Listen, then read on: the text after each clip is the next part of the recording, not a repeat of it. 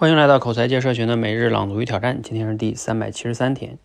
最近啊，我又和朋友聊到了元宇宙的话题。我发现呢，很多人和我一样，将信将疑呀，既觉得应该了解一下，又觉得呢，现在热度好像有点过了，怕上当。那该怎么办呢？我自己的态度是这样的：第一，坚决保持好奇心，有相关的信息呢，不妨关注；第二，对所谓的发财机会，坚决保持距离；第三。也是最重要的，就是反复的思考，它到底在解决什么问题？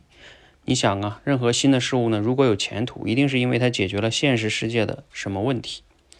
就拿我来说吧，如果告诉我元宇宙是让我去虚拟的世界里结交新朋友，那不好意思，我没有这个问题，元宇宙对我不存在。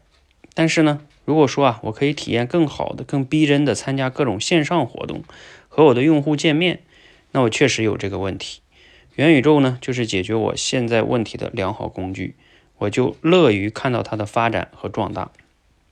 你看，面对新事物呢，只要抱定这个三个原则，我想我们就既不会落伍，也不会上当。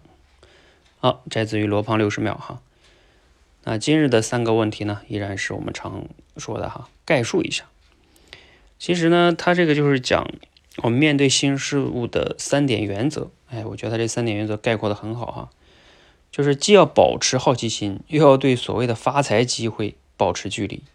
那第三个呢，就是要从本质上去想，它到底在解决什么问题？哎，对，尤其第三个问题很好哈。啊，我的感想就是，很多的时候我自己对于这些新事物呢，好像也类似于是这样的，只不过没有他总结的这么好。尤其是对第三点，呃，我好像啊做的还是很不够的哈。第一点呢，第二点偶尔会做到，但是做的也不透彻，呃，所以这三点原则还是挺好的一个模型啊。这个模型呢，我可以保存下来了啊，以后可以面对一些新事物，比如说像什么之前的什么什么币呀、什么区块链呐等等这些哈，所有的这种新事物，你都可以拿它来去看一看。好，这是学以致用哈。啊，也就回答了第三个问题，在现实生活中又可以有哪些改变哈？啊，那我还有一个启发就是，你看这个高手们哈，就是不一样，就是人家面对任何一个事物呢，都有自己的一个底层的方法论啊，哪怕面对新事物，他也有一个自己的思考模型，去怎么样面对它，怎么解决它，而不是凭感觉或者是啊随大流。所以这个就是我一直说的哈，要把这些模型、这些认知。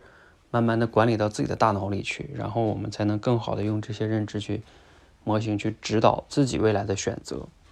你像这个罗胖就说他用这三个原则去面对大部分的新事物哈，那就既不会落伍，也不会上当，很好哈。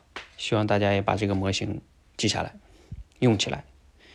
好，欢迎和我们一起每日朗读挑战，持续的输入、思考、输出，口才会更好。谢谢。